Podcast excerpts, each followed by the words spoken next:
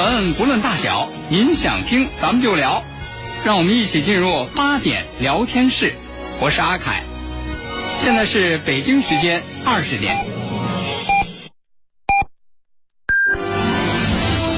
您正在收听的是 FM 一零五点八，济南广播电视台新闻综合广播。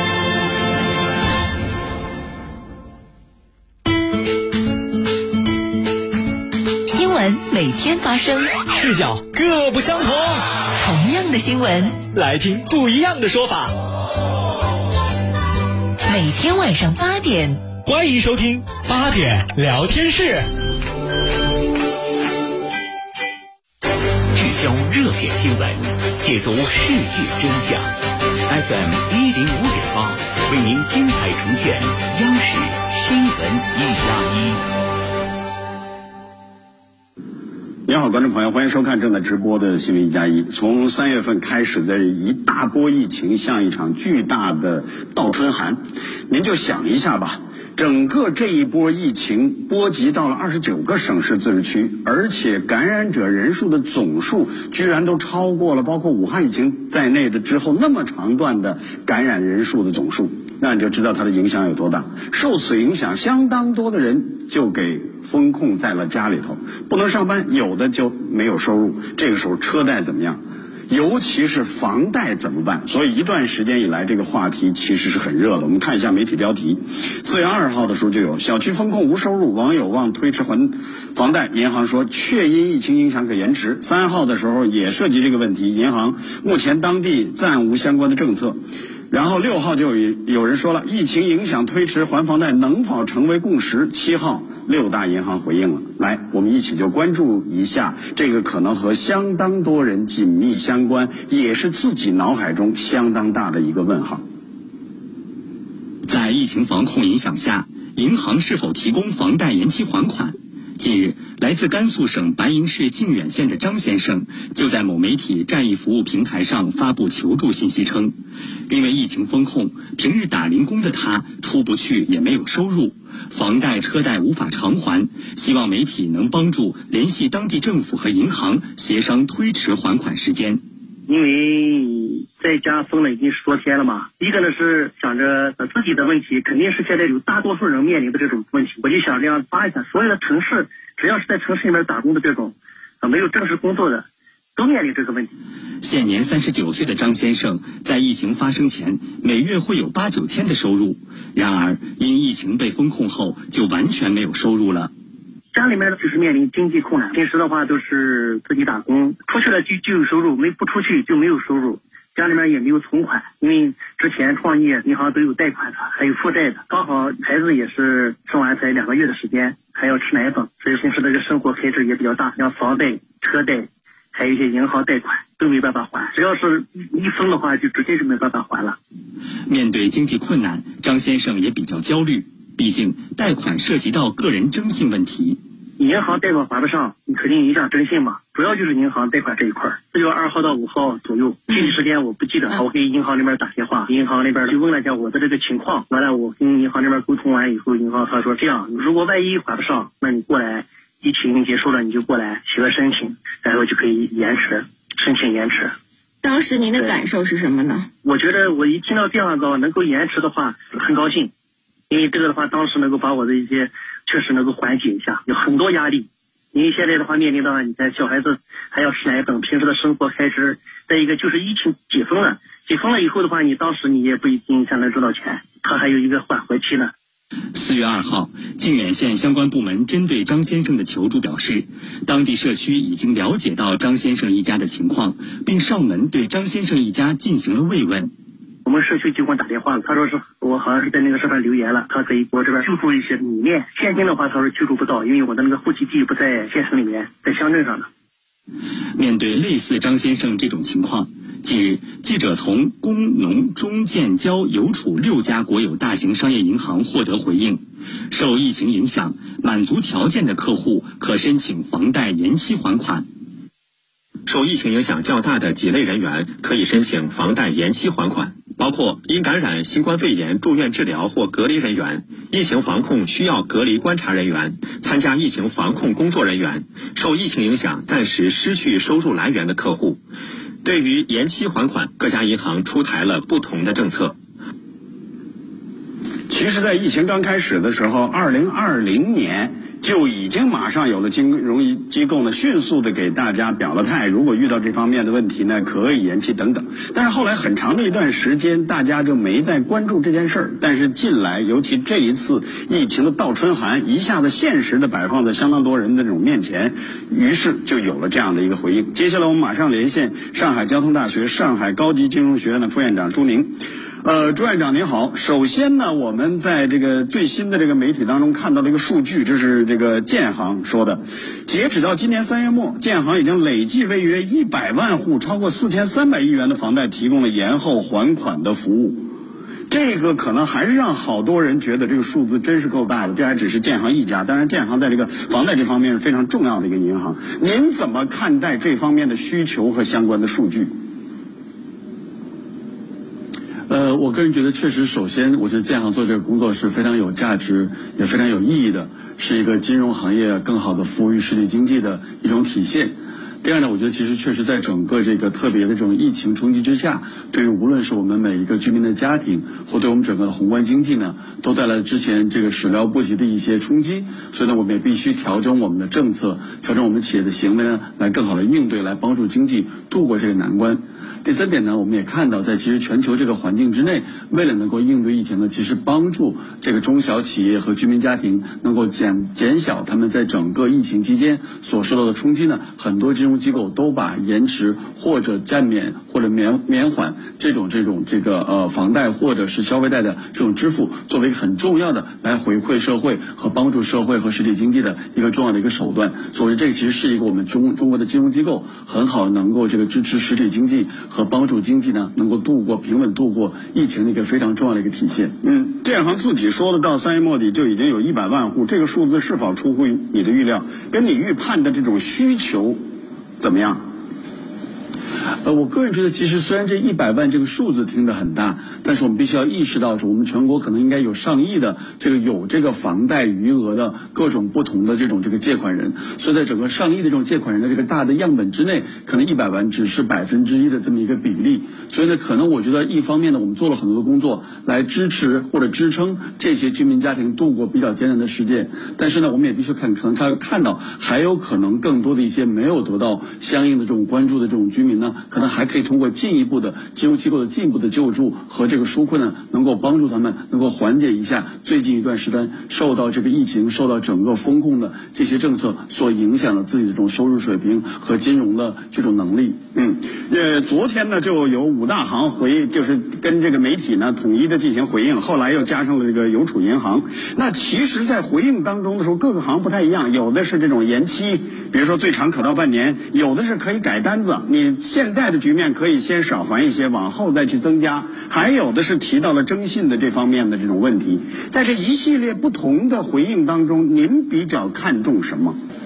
呃，我个人觉得，其实我比较看重的是实事求是、因地制宜。因为我们必须要看到，就是一方面呢，我们其实在整个这个过程中是希望能够帮助实体经济，帮助那些居民家庭能够度过这个疫情的这种困难这个阶段。但另外一方面呢，我们必须要意识到，即使是在这个我们所说的这个国有六大行里面，每个行和每个行的情况都是不一样的，每个地区和每个地区的经营状况也是不一样。我们必须要意识到，我们整个中国的银行业也在经历一个比较深刻的一个转型和一个变化。所以呢，各个不同的银行会有各个不同的这种。资产质量各个不同的这个经营的这种策略，所以可能他们一方面都很愿意帮助实体经济，但是他们呢也面临不同的自身的一些要求和监管的要求。所以从这角度讲，我觉得我们既要鼓励和希望他们能够更好的来帮助这些这个呃购房者呢能够更好度过这个时间，也必须要考虑到他们自身金融机构自身所面临的一些这种限制和一些监管的要求。必须我们看到这个金融是一个这个比较科学化、比较专业化的一个领域，我们必须得尊重。这些领域里面专业人士，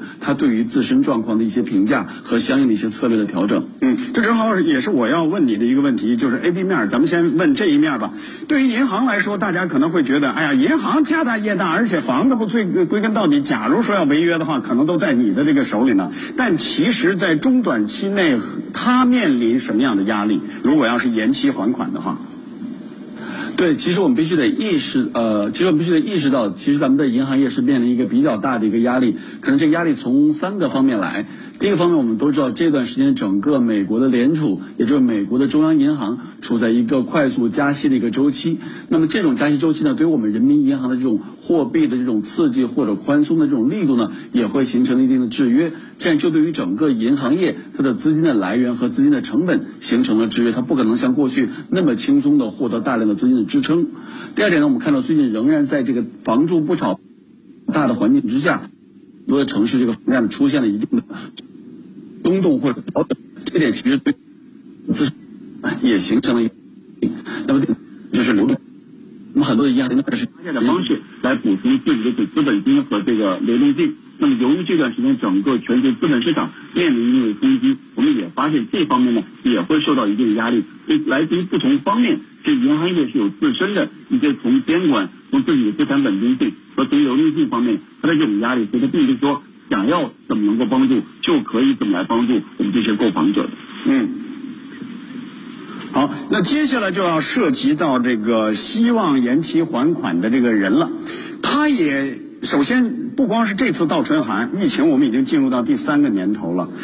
最长可能能延期到半年。但是他假如说走出风控区，再找工作，然后有还款能力，可能又需要一段时间。您觉得怎么能更好的帮到他们？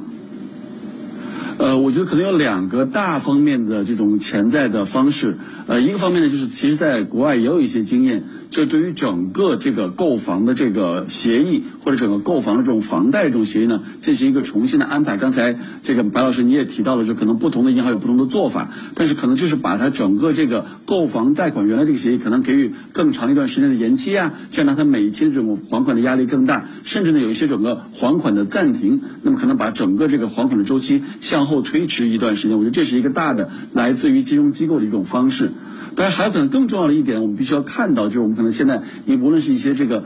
呃，这个疫情防控的这种措施，或者整个这种这个关于再就业的一些帮助和培训这些方面，还是要鼓励我们可能整个这个。这个个人或者整个居民家庭能够有更强的应对突发事件这种能力，增加自己收入的这种稳定性和韧性，我觉得这可能是更宏观、更加重要的一个我们可能经济调整、经济转型过程中的一个重大的一个问题。嗯，呃，在这儿呢，还有一个问题要问您，其实不仅仅只是一个还钱的问题，还有如果你短期内没法还钱，立即你就上了黑名单了。那在整个这种帮扶的过程中，如何让这种缓冲期它也不至于上完黑名单也受到很大的影响？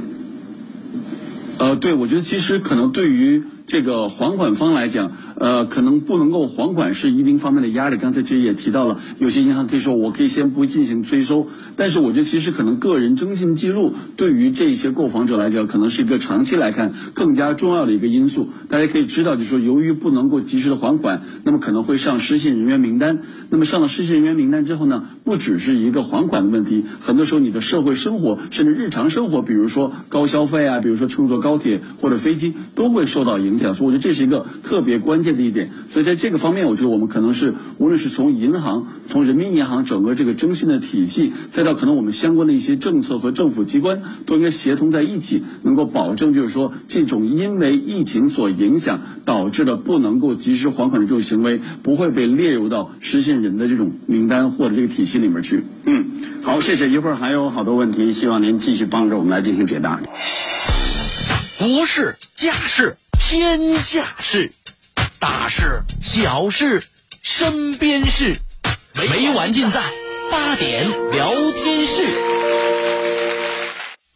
聚焦热点新闻，解读世界真相。FM 一零五点八，为您精彩呈现央视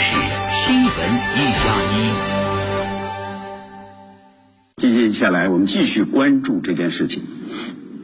疫情可以让一座城市暂停，但却暂停不了房贷。对此，有不少网友表示，收入降低，但还有房贷、信用卡、日常消费、老人和小孩，实在扛不住了。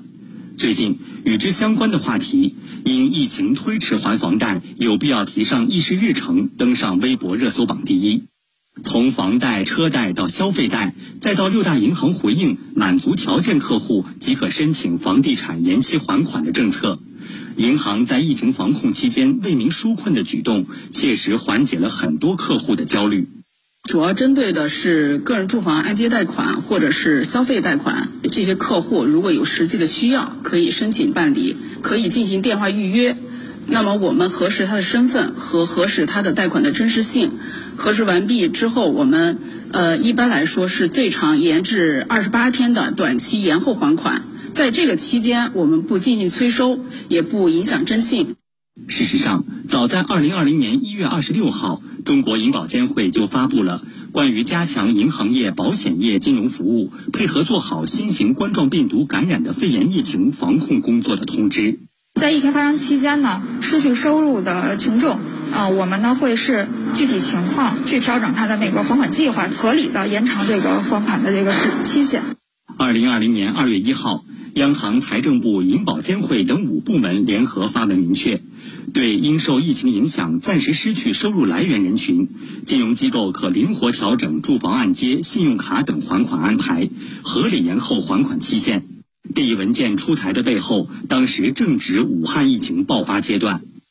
八号，中国人民银行武汉分行下发通知，对受疫情影响暂时失去收入来源的人群，合理延后住房按揭贷款、信用卡等个人信贷还款期限。疫情防控进入第三个年头。今年三月份以来的这轮疫情波及范围广、持续时间长，尤其是处于疫情风暴眼中被封控的上海市民，顿感还款压力倍增。主要是房子的贷款，我买的车也有贷款，当然大呀。现在自己的工作收入啊，这个东西是不是稳定的、可靠的，其实心里边还是挺没有底的吧。除开上海，受本轮疫情影响严重的还有吉林省。据了解，目前建设银行已经为一千一百五十位吉林省客户办理了延后还款手续，中国银行已经受理了四百八十二位吉林省客户的延后还款申请。事实上，除了六大银行，包括平安银行、中信银行、浙商银行和上海银行等，也都表示，因疫情影响的个人贷款客户可提出延期还款申请，且不会因此影响客户征信记录。好，接下来继续连线上海交通大学上海高级金融学院副院长朱明，朱院长，那涉及到个人在跟银行申请的时候，其实也有一件事是比较两难的。一方面来说，假如有人要钻空子，银行如何准确的做好他的资格审定？但另一方面又如何有效率，不影响人家，短时间能够解决？您怎么看待这个问题？我觉得白老师您问的这个是一个非常好的问题，也是一个非常在金融行业非常难解决的一个问题。我们其实，在金融行业，我们叫这个叫做信息不对称，就是银行并不能知道任何一个申请来延期还款的这个人，他究竟说的是真话还是说的是假话。那我觉得可能有几个方面的这种这个机制吧，我们可能可以尽可能的提升这方面的准确度或者这方面的公平度。我觉得第一个呢，可能我们金融机构要努力，就是我们可能要通过自己的支行啊，对于自己客户的了解啊，对对于自己当地经济的这种熟悉的程度，可能能够比较准确的进行一个更加准确的一个甄别。我觉得这是可能一个方面的工作可以做。呃，那么第二个方面呢，可能我们觉得就是说，可能通过现在更新的一些手段，比如大数据啊，比如通过其他的信息啊，比如我对于你这种这个企企业或者这个商家经营整个状况的一些评价呀，可能在这个银行体系之外的一些额外的信息，能够帮助我们进行一个更加准确的一个判断和评估。那么第三点呢，我就可能从政府和这个司法的角度，我们应该增大整个这种呃伪造或者虚假陈述的这种代价。就如果你在这么重大的一个事件里面，你还进行虚假的信息的申报的话，那么事后如果被发现，你可能必须要承担一个比较严重的，或者是经济甚至是法律的一个责任。嗯。呃，朱院长，其实虽然昨天这几大行都对媒体再次表达了一个更加宽松的、友善的这种政策的这种倾斜，但是大家发现有很多不同。这个各个银行啊，它政策的落地地区不同，宽限的期限的时间不同，针对的客户对象不同。于是马上今天就有人说了，不能全国统一吗？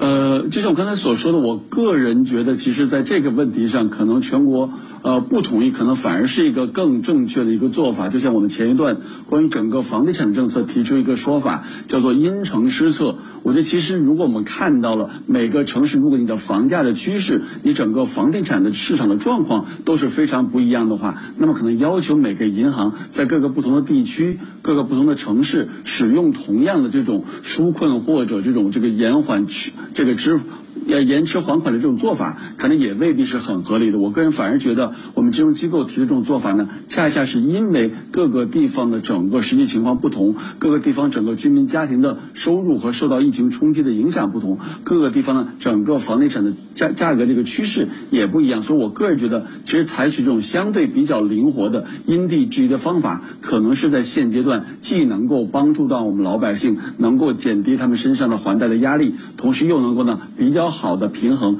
金融机构自身的经营状况和资产质量。嗯，呃，朱院长，大家自然非常关注的是房贷的问题，因为它是一个超级大头，对于每个家庭来说都是数额也相对比较大。但是不能忽略的是，还有信用卡的这种还贷，还有这个车贷的这种还款等等等等。它可能数目没那么大单笔，但是总量可能不小。另外又很琐碎，您怎么看待这一个领域方面的帮扶问题？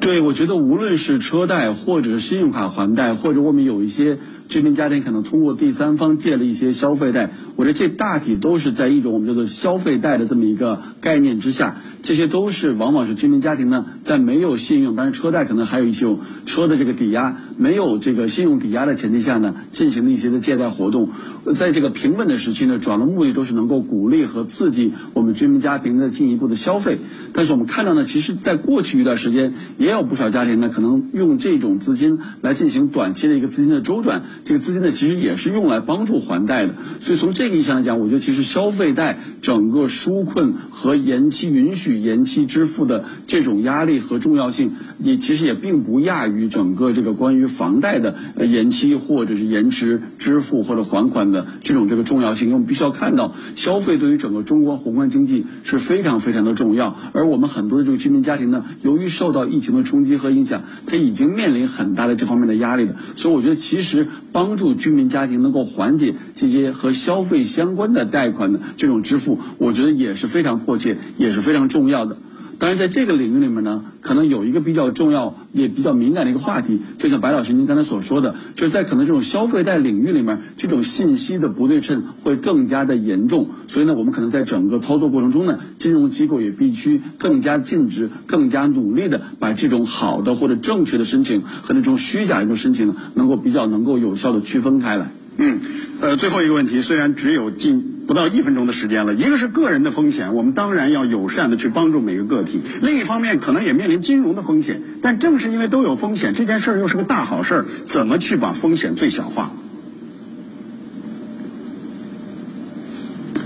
呃，对，我觉得这也是我们其实整个金融行业或者金融机构一直在思考的一个问题，就是第一，怎么能更好的服务于实体经济，同时怎么能够保证自身的发展？我觉得可能仍然有两个大的原则。第一个仍然要遵从整个大的监管的要求和市场的规律，这点我觉得我们还是要整个大的方向要保证，在整个短期的流动性和短期经营状况允许的范围之内，我觉得我们金融机构还是肯定会努力的把服务实体经济放在自己整个工作的这个重中之重，能够帮助我们的居民家庭，帮助我们的实体经济更好的进行这个活动，能够度过这一段整个疫情带来的冲击和困难。嗯，非常感谢朱院长，谢谢。呃，留得青山在呢，不怕没柴烧，一定要帮好现在的人，然后同时控制好风险。好，听众朋友，今天的节目呢就和您聊到这儿了，咱们明天晚上八点再会。治疗疾病必须寻其根、治其本，方可实现标本兼治、全面康复。济南新闻频率每天早上五点三十分至六点，由中医膏方滋补疗法的核心用药皇氏复方滋补力高独家赞助的全程总动员栏目，将与大家追溯疾病本源，解析皇氏滋补力高治病康病密码。栏目热线零五三幺八六八零幺幺幺八八六八零幺幺幺八。清血八味胶囊正在举行大型优惠活动。清血八味胶囊清供血，高血压、高血脂、高血糖、血液粘稠均属供血范畴。清血八味胶囊全天咨询订购电话：零五三幺八六幺零零三幺八八六幺零零三幺八零五三幺八六幺零零三幺八。移动千兆宽带，上网又稳又快，网速更快，高清电影秒下载，信号更稳，全屋覆盖无死角，服务更优，快装快修上门快，应用更多，全屋智能轻松定制。马上登录山东移动 APP 办理吧。装千兆宽带就选中国移动。十三年，创新、坚守、传承、启航。济南广播电视台广播主持人大赛，开始于梦想，忠诚于希望。十三年，成功的选手已成为我们的中坚力量。他们在融媒体大潮中发出青春的声响，书写职业理想。我是全媒体记者郑博，节目主持人周硕。我是广电破圈话剧演出项目我是新广播音乐真人秀节目主持人郑岩。我是签约主持人肖雄。济南广播电视台主持人大赛暨乐家网杯第十三届广播主持人大赛品牌赛事一期一会，期待你来。报名方式：下载叮咚 FM 手机客户端，注册登录，点击进入第十三届主持人大赛专区，上传参赛视频。详询幺八七五三幺二零九零九。本活动由花钱少装得好，家家都是精装修的乐家网冠名支持，世家学府尊邸、吉高龙悦府、高新核心准现房、颖秀华府联合赞助。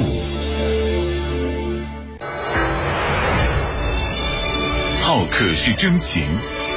好品凭厚道。好客山东，好品山东。是什么推动筑梦之路不断向前？是前进研发的专注，实现由工到匠的飞跃。中国重器钳工于伟从一线蓝领成长为模具专家，获得全国五一劳动奖章。工匠精神就应该是踏踏实实的吧，去做事儿，一步步的往前干。说大了，能助力中国梦吧；小的说，把自己的工作做到最极致。是不安人后的拼搏，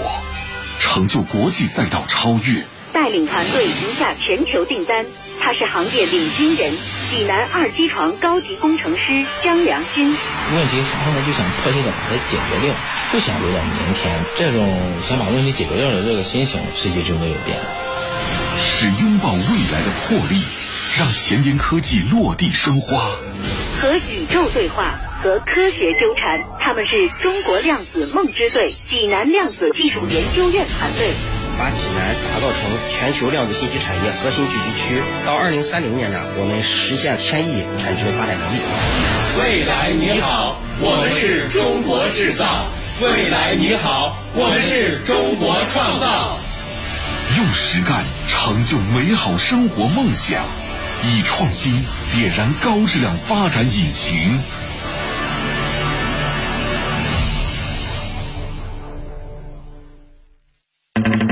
用你的眼睛去发现，用我的声音来传播。FM 一零五点八，济南新闻综合广播有奖新闻热线六七八九幺零六六，期待您的关注。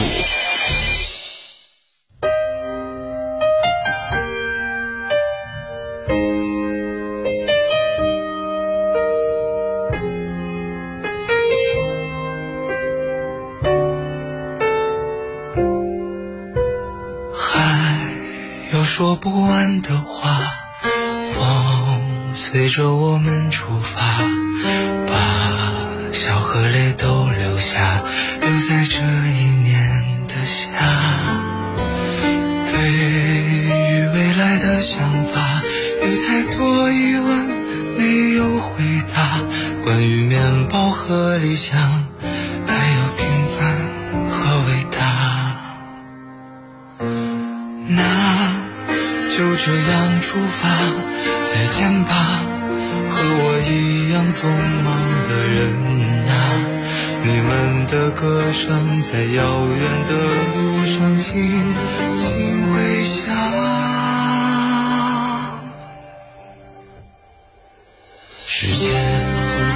成长，成长会回答梦想，梦想会回答生活，生活回答你我的模样。海洋会回答江湖，江湖会回答河流，河流会回答浪潮，一起跃入。